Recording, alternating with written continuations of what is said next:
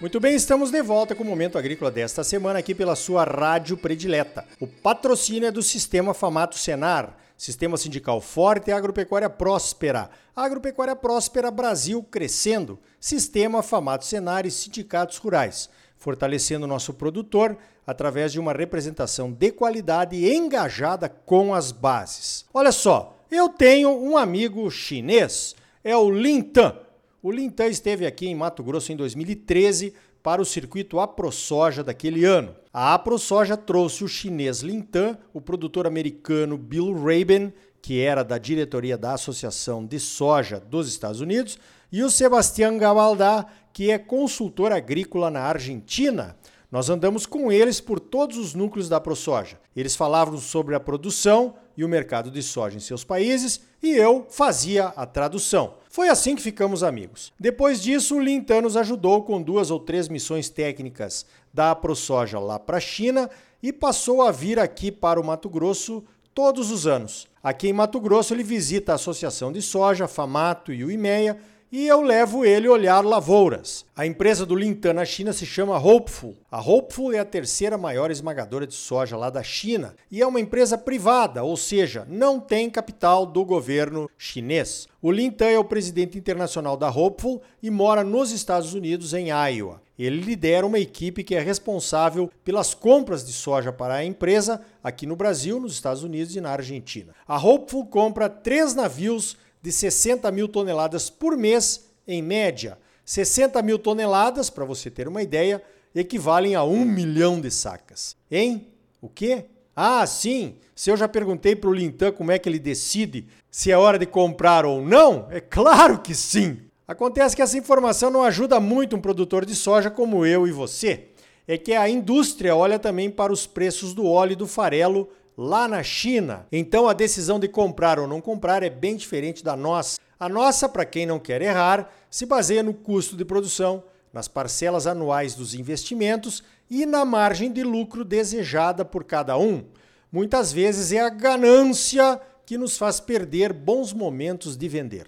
O Lintan, que é economista, também usa ferramentas de travamento de preços lá nas bolsas de Chicago e de Dalian, na China travando a compra da soja e a venda do óleo e do farelo. Mais informações sobre o mercado de soja? Então vamos lá. O Lintan acha que a demanda de soja na China vai se estabilizar, vai parar de crescer e explica por quê. Ele explica que a demanda lá na China vem de três pilares: o aumento da população, o crescimento da economia e a urbanização. A população da China parou de crescer. Na verdade, vai diminuir pois a política governamental de um filho por família está se refletindo na população chinesa agora. Segundo ele, há um grande número também de divórcios ou de casais que não querem ter filhos e pessoas solteiras que parece que não vão casar. Aliás, isso está acontecendo em todo o mundo, hein? Ele falou de uma pesquisa que mostra o número de bebês que nascem no dia 1 de janeiro lá na China. Normalmente eram mil bebês. Em janeiro passado foram apenas 100. Disse também que pela primeira vez no ano passado a China registrou mais mortes do que nascimentos. Então a demanda pelo crescimento populacional da China parece que vai mesmo estabilizar. Vamos para o segundo pilar, o crescimento da economia. A economia chinesa diminuiu drasticamente o seu crescimento, principalmente depois do Covid e da política de tolerância zero adotada pelo governo chinês, que leva aos lockdowns. Uma economia que crescia entre 7 e 8% ao ano, pelo menos, deve crescer apenas 3,2% agora em 2022, de acordo com a Reuters. Aliás, esse baixo crescimento econômico da China está afetando economias pelo mundo afora. Né? O Lintan diz que a economia da China está bem ruim mesmo. Muitas empresas chinesas fecharam as portas. Eu perguntei para ele, mas o governo chinês tem muito dinheiro, o governo não vai ajudar essas empresas a voltarem a produzir após o Covid? Ele disse que o governo chinês já não tem tanto dinheiro assim. As reservas do governo chinês eram de 6 trilhões de dólares. Agora, as reservas estão na faixa de 3 trilhões de dólares. O governo gastou bastante investindo em outros países naquela estratégica Belt and Road para acessar mais mercados. Como o mundo está em crise, a recuperação dos investimentos via aumento de vendas vai demorar mais do que o previsto. Além disso, a produção chinesa de vários produtos também está prejudicada pela política da tolerância zero do Covid e dos lockdowns.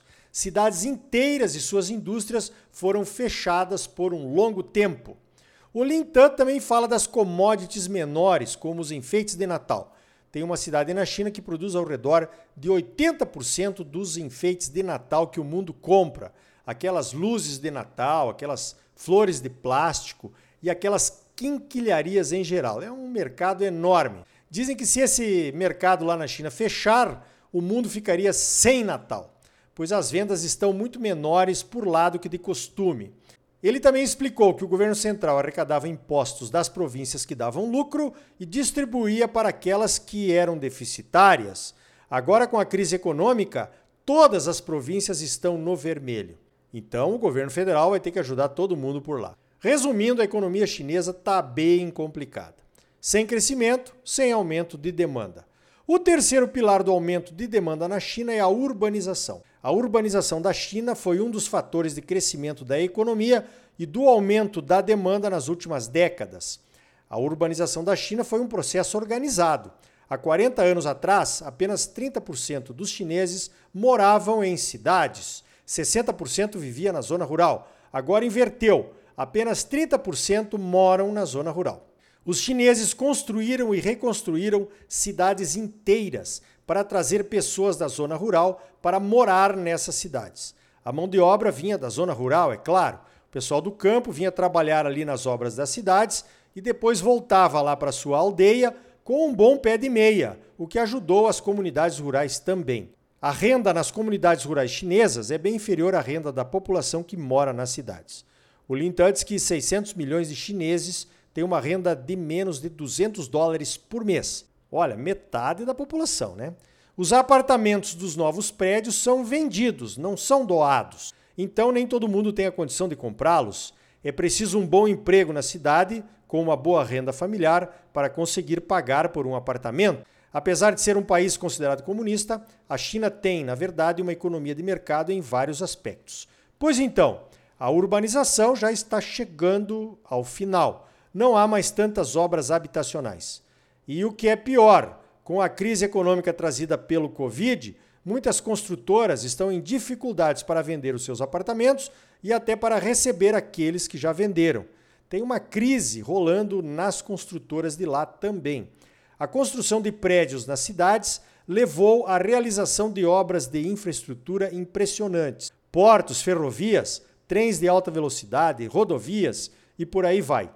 Essa modernização e a urbanização fizeram a festa do aço e da soja aqui no Brasil. Agora a tendência é de redução drástica nessas obras. Em muitos aspectos, eles já não têm mais o que construir. Trens de alta velocidade, por exemplo. Eles já construíram seis linhas, de norte a sul e de leste a oeste da China, ligando as principais cidades.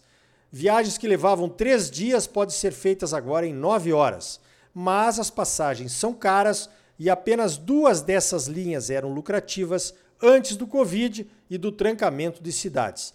As outras quatro já eram deficitárias. Acontece que agora as linhas e os trens exigem manutenção, mesmo paradas com esse lockdown. Mais custo e receita zero, pois ninguém pode viajar. Mas então, Lintan, qual será o ponto de equilíbrio das importações de soja pela China? Perguntou Clayton Gower, na conversa com o Lintan lá no IMEA, o nosso Instituto Mato Grossense de Economia Agropecuária. O Lintan acha que as importações vão se estabilizar em 100 milhões de toneladas. Ou seja, já estamos bem pertinho deste número.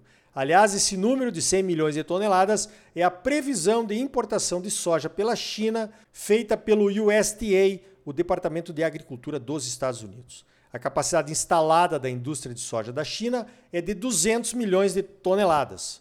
Mas por que essa enorme capacidade instalada pelas indústrias chinesas, Lintan, se só vão importar a metade do que a capacidade de esmagamento que existe por lá hoje? Ele explicou que houve uma política de governo para isso e que hoje essa capacidade instalada funciona como um seguro de renda para as indústrias, um hedge. Elas podem parar quando o mercado não está bom e podem esmagar o dobro quando o mercado melhora, sem causar desabastecimento no mercado chinês e sem prejuízo.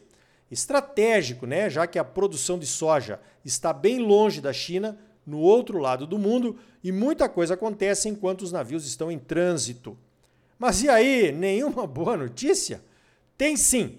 Os americanos têm uma nova política de biodiesel verde que vai usar muito óleo de soja por lá nos próximos anos. As indústrias esmagadoras de soja dos Estados Unidos estão aumentando a sua capacidade de esmagamento em 25%. Então, os americanos terão menos soja em grãos para vender para os chineses. Lembre-se que a Argentina exporta pouca soja em grão. Eles já são os maiores exportadores de óleo e farelo do mundo. Então os chineses virão se abastecer aqui. Ou seja, nós vamos abocanhar uma fatia maior daquele bolo de 100 milhões de toneladas de grãos que os chineses vão importar daqui para frente. De ruim nessa notícia é que o grão de soja será sempre o produto de menor valor da cadeia de produção. Não tem nenhuma agregação de valor no grão mas a exportação de soja em grãos para a China tem sido um dos principais motores da economia agropecuária do Brasil. E eles não incomodam com exigências absurdas como fazem os europeus. Por essas e outras é que eu sempre agradeço ao Lintan por essa parceria da China com o Brasil. Essa é a tal parceria ganha-ganha. Ganham eles e ganhamos nós. Agradecer faz parte do bom relacionamento. Para encerrar, o pessoal lá na China está protestando nas ruas contra a política do lockdown. Eu não sabia, mas é lockdown mesmo. A polícia fecha as portas dos apartamentos e dos prédios com barras de ferro. Outro dia começou um incêndio num prédio e o pessoal não teve como sair. E os bombeiros não conseguiam chegar por conta dos blocos de concreto trancando as ruas. Morreram 40 pessoas. Horrível! Os protestos são por conta disso e da falta de liberdade de comunicação. As redes sociais permitidas por lá são constantemente monitoradas e tem algumas palavras proibidas nas mensagens que podem dar problema. Xi Jinping, liberdade, lockdown, democracia e outras nesse sentido. Eu disse para ele que aqui está ficando igualzinho. Escrever Xandão, por exemplo, pode dar problema sério. Ele não acreditou que estejamos perdendo a nossa liberdade de expressão e disse que pelo menos aqui nós podemos protestar. Mas será que adianta? Tem muita gente protestando aqui no Brasil e nada acontece. Pois então, sendo chinês e morando nos Estados Unidos, o Lin Tan sabe o valor da liberdade que parece que nós aqui estamos perdendo.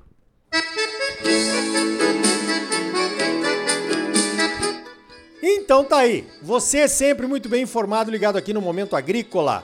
Sistema Sindical Forte, Agropecuária Próspera. Sistema Famato Senar. Trabalhando para aprimorar conhecimentos, melhorar vidas e garantir uma produção agropecuária mais sustentável e lucrativa para os produtores associados. E um Brasil melhor para todos nós. Por hoje vamos ficando por aqui. Então até a semana que vem com mais um Momento Agrícola Mato Grosso para você. Até lá!